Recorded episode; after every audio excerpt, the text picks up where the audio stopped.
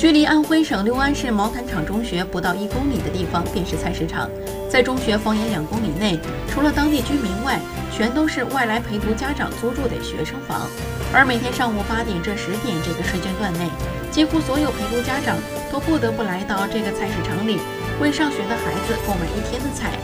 很多陪读家长看到能给孩子补充营养的时令菜，再贵也要买。就希望孩子能考上好的大学。一位前来买猪肉的陪读家长妈妈说：“现在孩子正在长身体，又天天满负荷的学习，只要能给孩子补充营养，就算自己不舍得吃，也要给孩子买着吃。”